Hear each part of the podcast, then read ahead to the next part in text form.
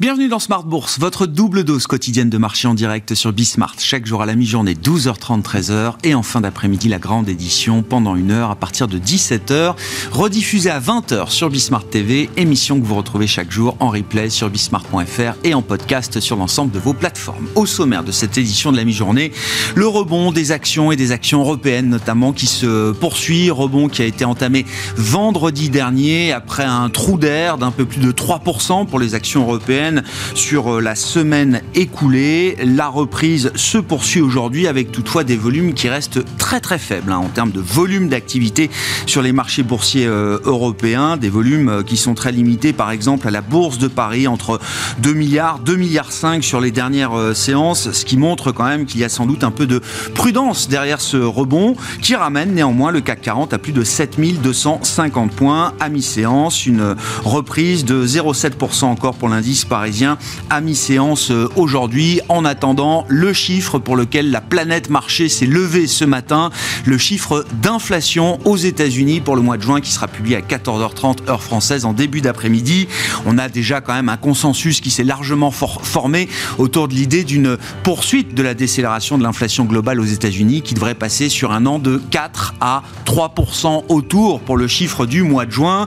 Le sujet de l'inflation sous-jacente, de l'inflation cœur, restera évidemment un point d'attention majeur pour les investisseurs puisqu'on attend là aussi une décélération de l'inflation sous-jacente aux États-Unis mais à un rythme beaucoup plus modéré sans doute puisque cette inflation sous-jacente est estimée autour de 5% encore sur un an au mois de juin. La vérité des chiffres, ce sera donc tout à l'heure et nous y reviendrons bien sûr dans l'émission ce soir à 17h. Patrice Gautry, d'ores et déjà, sera avec nous en vision conférence dans un instant, chef économiste de l'Union bancaire privée. Et puis euh, nous reviendrons également sur euh, les enjeux de la saison de résultats qui va commencer dans les prochaines heures et les prochains jours, avec euh, parmi les grandes questions euh, l'idée de savoir comment est-ce que le thème de l'intelligence artificielle se diffuse ou non au-delà de quelques grandes valeurs euh, américaines qui ont été les premiers véhicules évidents pour investir sur le thème de l'IA. On parle bien sûr des semi-conducteurs avec l'emblématique Nvidia désormais et puis le groupe des GAFAM qui a bien profité également de l'enthousiasme autour de l'IA générative. Est-ce que ce thème se diffuse désormais au-delà de ce premier cercle technologique? Ce sera sans doute une des attentes des investisseurs à travers les conférences, analystes et les commentaires qui pourront être délivrés par les grands groupes américains et européens. Nous évoquerons ce thème de l'IA avec Anis Lalou qui sera avec nous également en visioconférence dans cette demi-heure, le directeur des investissements d'Aperture Investors.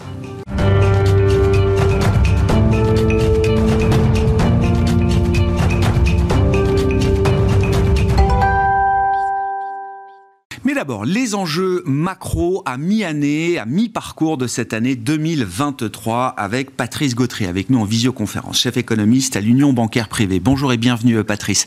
Merci beaucoup d'être avec nous. C'est donc le chiffre pour lequel tout le monde s'est levé ce matin, le rapport mensuel sur l'inflation aux États-Unis pour le mois de juin qui sera publié en début d'après-midi et qui viendra compléter la, la photographie de l'économie américaine à la fin du deuxième trimestre, à la fin du mois de juin. On a déjà eu le rapport sur l'emploi qui montre un taux de chômage à 3,6% à fin juin. On a des estimations assez précises avec des modèles instantanés de la croissance américaine sur l'ensemble du deuxième trimestre qui sera euh, sans doute supérieur à 2% en rythme trimestriel annualisé et donc une inflation globale attendue autour de 3% après 4% sur un an au mois de mai, euh, Patrice. Quand on regarde cette photographie qui est un instantané, on se dit quand même que ça reste une photographie assez enviable. Un an après un pic d'inflation à plus de 9% aux États-Unis et 15-16 euh, mois euh, après le début des hausses de taux et 500 points de base de hausse de taux encaissés par l'économie américaine. Alors la situation n'est pas euh, tout à fait aussi rose que cela et en fait je, pense que la situation est plutôt déséquilibrée. Alors peut-être enviable effectivement par rapport aux chiffres mais néanmoins n'oublions pas que le secteur manufacturier est en récession, qu'on a un secteur immobilier qui vient de tout juste stabiliser avec des prix d'immobilier qui baissent entre 8 et 10 sur un an et même dans les secteurs d'emploi, on a vu que par exemple les créations d'emplois pour les services aux entreprises, eh bien, en fait, n'étaient pas des créations, mais étaient des destructions d'emplois pour à peu près la première fois. Donc la situation est, à mon avis, peu enviable et, elle traduit un déséquilibre. Le déséquilibre effectivement entre des secteurs qui ralentissent, qui ont déjà ralenti, et des secteurs qui ont de la peine à ralentir parce que l'action de la Fed, pour l'instant, n'est pas encore suffisamment euh, portée ou suffisamment forte. Donc, deux choses l'une, soit on continue comme cela et effectivement l'activité manufacturière se stabilise et repart, et c'est en fait les services qui continuent à tirer l'activité, mais là, on est dans un scénario dans lequel l'inflation cœur, vous l'avez rappelé cet après-midi, elle est encore attendue à 4%, alors que l'inflation globale est attendue à moins de 15%. Donc dans ce scénario-là, le risque serait que l'inflation cœur ne baisse pas ou ne baisse très très peu. Et on est dans une image qu'aiment bien les anglo-saxons, c'est celle de la grenouille qui est jetée dans la marmite d'eau chaude. Vous montez la température, donc là la Banque centrale, euh, et l'inflation, et il y a un moment où effectivement la grenouille, là ce serait la croissance américaine, eh bien finit par mourir parce qu'elle est ébouillantée. Le deuxième voie qui me semble beaucoup plus, euh, je dirais, non seulement acceptable, mais désirable, et là je fais presque du normatif, et qui commence effectivement à poindre le bout de son nez, c'est une situation dans laquelle en fait on a un rebalancement progressif. Donc on oublie peut-être un peu les débats sur récession par récession forte ou pas. Elle sera pas forte, il y aura peut-être des contractions. Mais ce qui est plus intéressant, c'est ce que l'on vient de mentionner, c'est-à-dire il y a un rebalancement qui est en train de se faire entre des secteurs des services, la consommation, qui vont probablement ralentir, continuer à ralentir, c'est déjà engagé dans certains secteurs, vers et en faveur de secteurs qui sont faibles aujourd'hui, le secteur manufacturier, le secteur de l'immobilier, on l'a vu, il est en transition. Et puis l'investissement, l'investissement en équipement, lui, s'est dégradé par rapport, si l'on compare en fait au taux d'investissement en équipement par rapport au PIB, eh bien le PIB a continué sa marche avec la consommation, avec le stock et avec quelques exportations, alors que l'investissement en équipement, lui, a décalé. Donc le, le scénario enviable, pour faire référence à ce que vous disiez en début d'interview, eh bien, ce serait ce scénario de rebalancement progressif des moteurs de la croissance moins de consommation, moins de services, plus de manufacturiers et surtout plus d'investissements productifs. Et, il est possible d'imaginer, euh, Patrice, que ce rebalancement, comme vous dites, cette, cette mécanique se déroule de manière euh, presque simultanée, c'est-à-dire l'affaiblissement euh, des services continue devant nous au moment où l'industrie, le manufacturier, l'immobilier aurait peut-être touché un point bas. Est-ce que c'est quelque chose qu'on peut imaginer? Oui, on peut l'imaginer et c'est envisageable grâce au fait qu'il y a, je dirais, des plans gouvernementaux, les fameux IRA, Inflation Reduction Act, dont on sait que ça n'a rien à voir avec l'inflation puisque c'est un programme de subsides, de subventions en faveur en fait des semi-conducteurs, en faveur aussi des nouvelles Donc en définitive, là je m'adresse en fait aux deux autres composantes de l'investissement, l'investissement en infrastructure et en, en, nouveau, euh, en nouvel équipement, en nouvelle infrastructure et l'investissement en recherche et développement. Et ces deux composantes-là ont heureusement pour les recherches et développement peu ralenti, elle progresse sur un an encore entre 5 et 7 Et l'investissement en extension de capacité de production, eh bien lui a rebondi. Il a rebondi effectivement avec l'idée que l'État gouvernemental, l'État fédéral américain est en train de subventionner le prochain cycle d'investissement dans les nouvelles technologies. Alors c'est pas simplement l'intelligence artificielle, mais c'est aussi bien entendu la course à établir les semi-conducteurs. Donc une relance en fait accélérée permettre en fait ce rebalancement. D'une part parce que vous avez une carotte et des fonds publics qui arrivent avec les programmes publics liés à l'IRA, et d'autre part vous avez pour appuyer un peu plus sur les services, eh bien une politique monétaire qui reste restrictive, hein, même si on s'arrête au mois de juillet même si on montait, ce qui n'est pas mon scénario, au mois de septembre, on a une politique monétaire restrictive et des conditions de crédit de la part des banques commerciales qui vont peser de plus en plus sur la consommation des ménages et des ménages à plus bas revenus qui, eux, dépendent maintenant beaucoup plus du, secteur du crédit que l'épargne, puisque ces ménages à bas revenus ont déjà utilisé leur épargne. Donc, progressivement, ce serait le Goldilocks scénario, en quelque sorte, qui permettrait de, ce passage. Aujourd'hui, on est, euh, on est il est possible, effectivement, de voir ce scénario. L'autre scénario serait beaucoup plus dur, effectivement, et nous ramènerait à une situation à l'anglaise, c'est-à-dire, eh il faut aller chercher 6, 6,5%, et là, effectivement, la croissance n'y résisterait pas.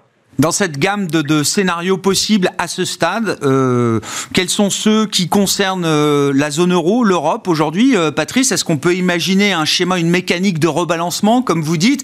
C'est quand on a vu la faiblesse de l'activité en Allemagne, dans un pays industriel, alors il y a, un phénomène budgétaire de, de finances publiques aussi hein, qui pèse sur l'activité en Allemagne, mais il y a aussi cette négativité qu'on retrouve toujours au moins dans les enquêtes industrielles et manufacturières.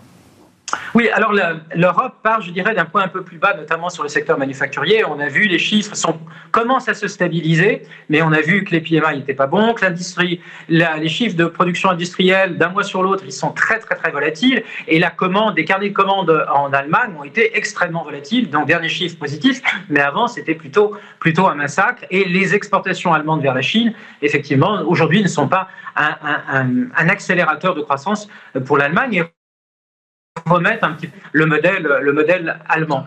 Donc effectivement, là, on a, je dirais, on part peut-être d'un point un peu plus bas, mais la transition, effectivement, quand on regarde les PMI services, les PMI manufacturiers, eh bien, on voit que cette euh, transition ici est en train de s'opérer. Le problème, c'est effectivement qu'on va avoir une Allemagne qui va rester certainement soit stagnante, soit en légère récession, alors que l'Espagne et l'Italie sont des pays, notamment l'Espagne, qui sont capables de tenir 2% cette année de croissance et l'an prochain également 2%. Donc, en plus de cette dynamique sectorielle, là, on a un écart en fait entre les pays européens qui va être difficile à gérer parce que malheureusement, on n'a pas l'avancée. On parlait de l'inflation au début, on n'a pas encore le pic d'inflation dépassé euh, sur le cœur notamment, et le headline vient juste de baisser et doit encore baisser. Donc, euh, l'Europe est un petit peu en retard par rapport au processus euh, ou au scénario qu'elle est en train de décrire par rapport aux États-Unis évoqué la Chine, hein, effectivement, euh, partenaire commercial majeur pour euh, l'Allemagne et qui euh, explique peut-être en partie la, faiblesse du modèle économique allemand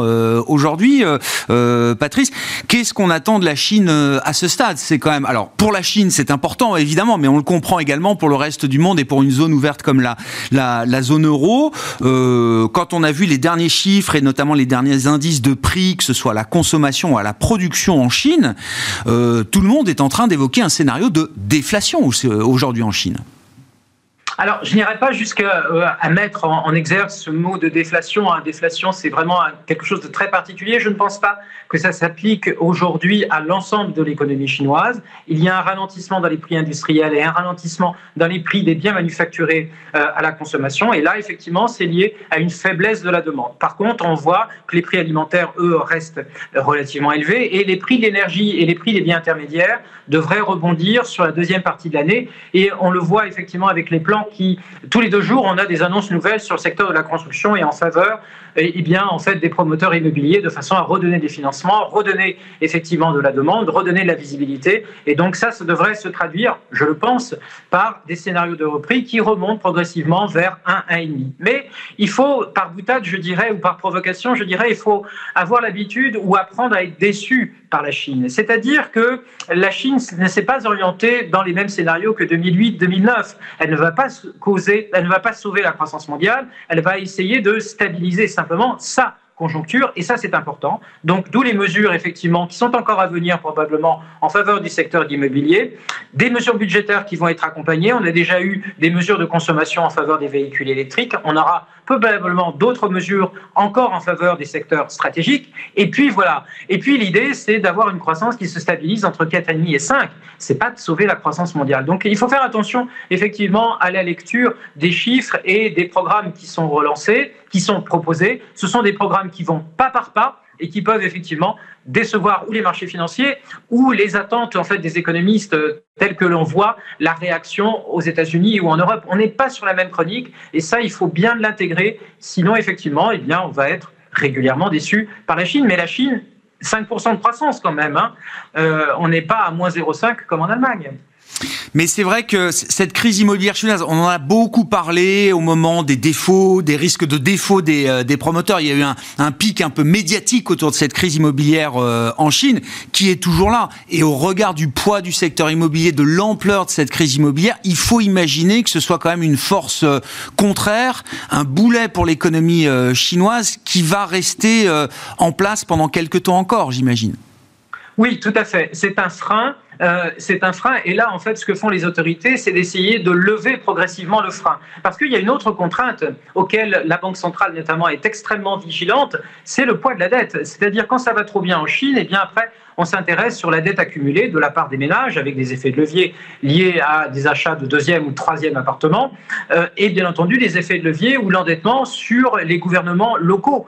Et là, effectivement, on avait eu quelques craintes au deuxième trimestre ou à l'aube du troisième trimestre sur d'éventuels défauts du côté en fait de certains de certains gouvernements. Donc c'est pour ça que la, la PBOC, donc la Banque centrale chinoise, progresse pas par pas. Les dernières mesures, on l'a vu hier, effectivement, injection de liquidité très forte, reprise du crédit.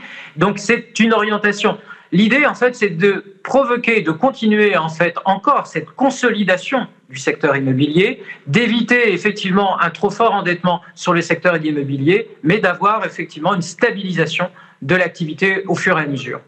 Merci beaucoup euh, Patrice, merci pour cette, euh, cet éclairage et ce tour d'horizon macro à mi-parcours de cette année 2023 euh, et quelques heures maintenant avant la publication du chiffre qui sera regardé par l'ensemble des investisseurs mondiaux, à savoir le rapport mensuel sur l'inflation aux États-Unis pour le mois de juin qui sera donc publié à 14h30 en début d'après-midi. Hein, je vous rappelle qu'on attend une, une belle marche à la baisse en matière d'inflation globale puisque en rythme sur un an on devrait passer de 4 à 3%, mais l'inflation cœur restera sans doute un, sujet avec une décélération qui devrait être moins prononcée pour l'inflation sous-jacente américaine, attendue autour de 5% encore sur un an au mois de juin. Réponse tout à l'heure à 14h30 et les commentaires évidemment à suivre ce soir dans euh, la grande édition de Smart Bourse à partir de 17h. Patrice Gautry, chef économiste de l'Union bancaire privée qui était avec nous en visioconférence.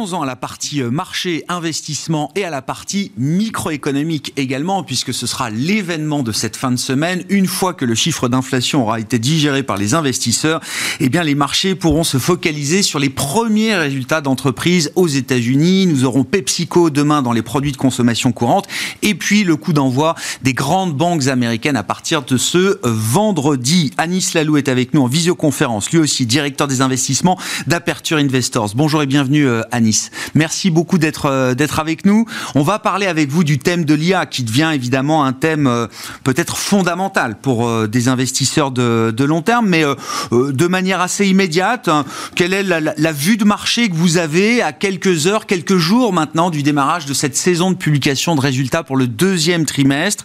Quels sont selon vous les enjeux et quelles sont les attentes du marché telles que vous pouvez les lire aujourd'hui, Anis oui, bonjour. merci de, votre invitation.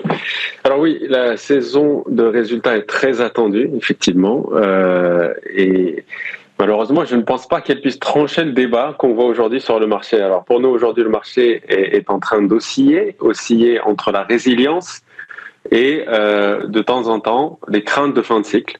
Et donc on cherche ces fameux signes de fin de cycle. Et je ne pense pas que la la, session de, résultats qu'on va avoir puisse donner une réponse tranchée à cette question.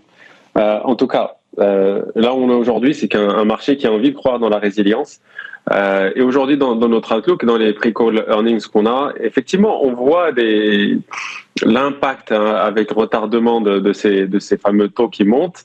Et on voit des poches de, faiblesse dans la construction, dans certains segments de la consommation, etc. Euh, néanmoins, euh, je pense qu'on a aussi de la résilience par ailleurs, et c'est ce qu'on essaye de d'avoir plus de clarté. Euh, ce sur quoi on essaie d'avoir plus de clarté dans cette earning season.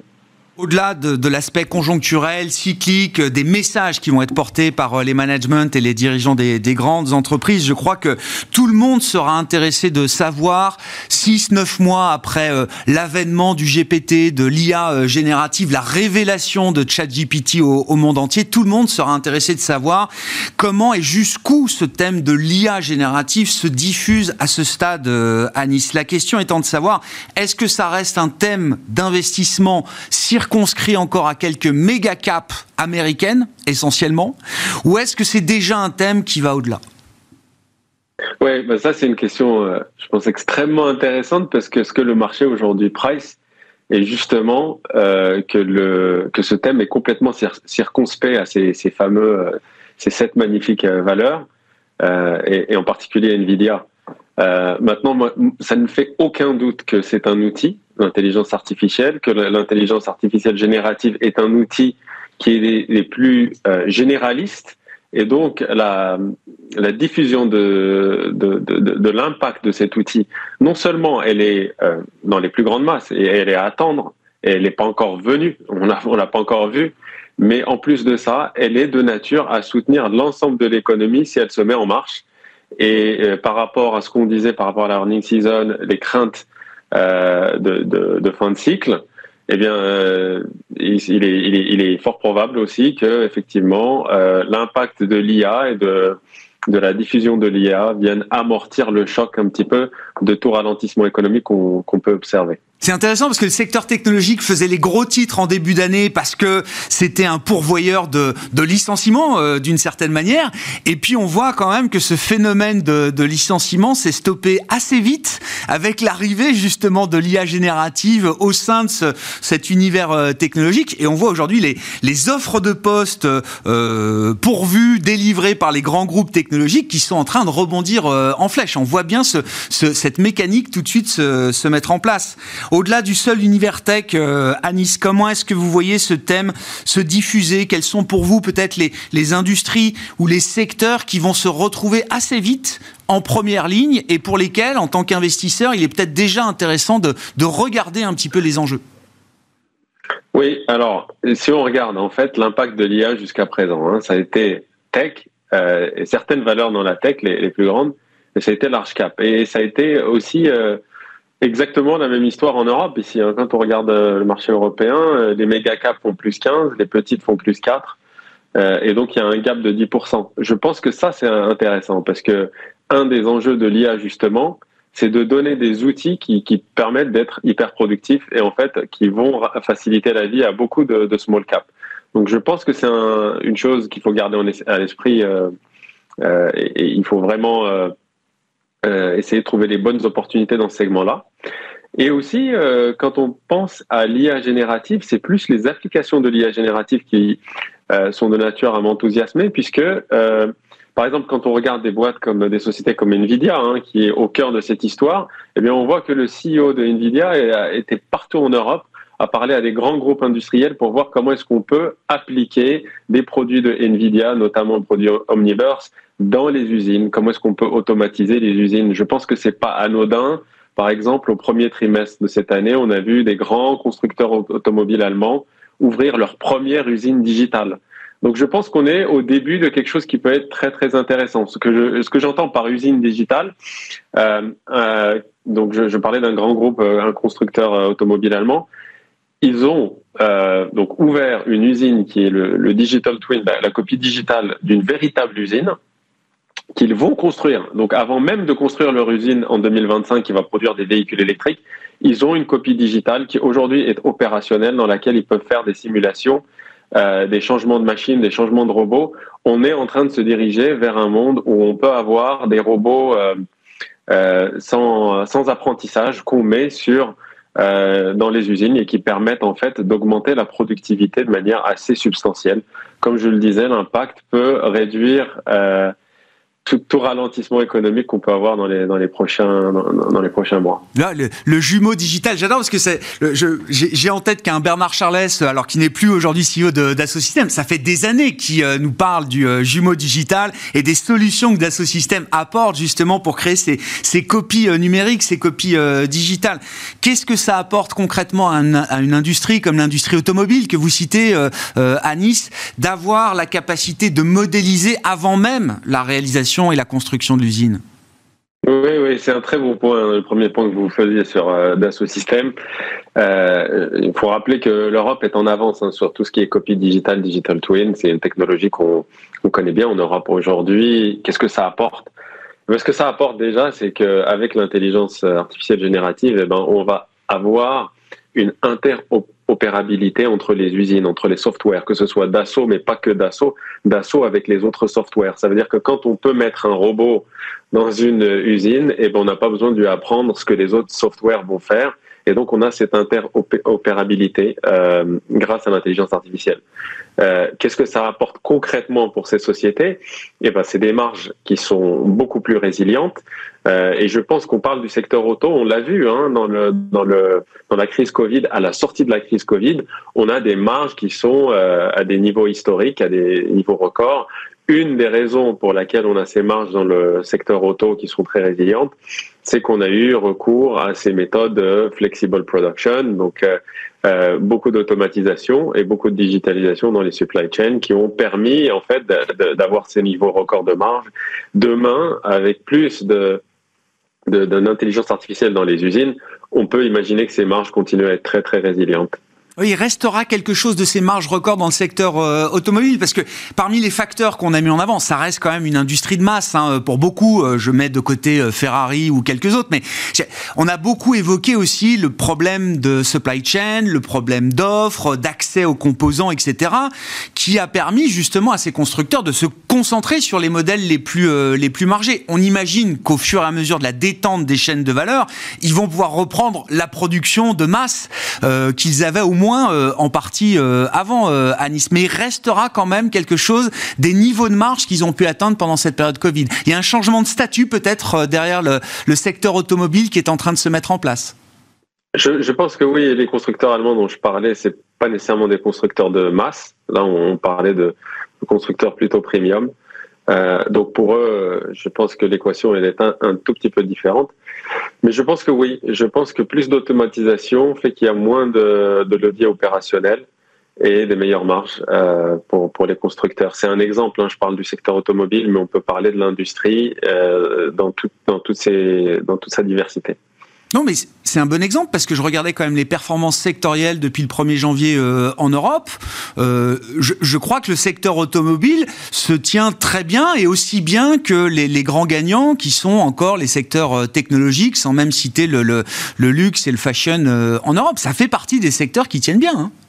Oui, oui, tout à fait. On a plus 20 sur le secteur de l'automobile depuis le début de l'année. C'est un secteur qui se porte extrêmement bien. Ce que je disais au début, on a cette fameuse résilience de l'économie qui permet en fait d'arriver à ces résultats. On a aussi euh, le l'effet marge et effectivement, donc pour l'instant, les choses se passent extrêmement bien. Et en allant de l'avant, effectivement, il est il est fort probable que ce qu'on a vu, euh, cette fameuse résilience des marges continue avec l'IA. C'est le message. Merci beaucoup euh, Anis. Merci pour votre euh, analyse de cette euh, situation de marché autour notamment du thème de l'IA qui restera évidemment le grand thème que 2023 aura vu naître dans les marchés et chez les investisseurs. Anis Lalou, directeur des investissements d'Aperture Investors qui était avec nous en visioconférence. Voilà pour cette édition Smart Bourse de la mi-journée. On se retrouve évidemment à 17h en direct sur Bismart.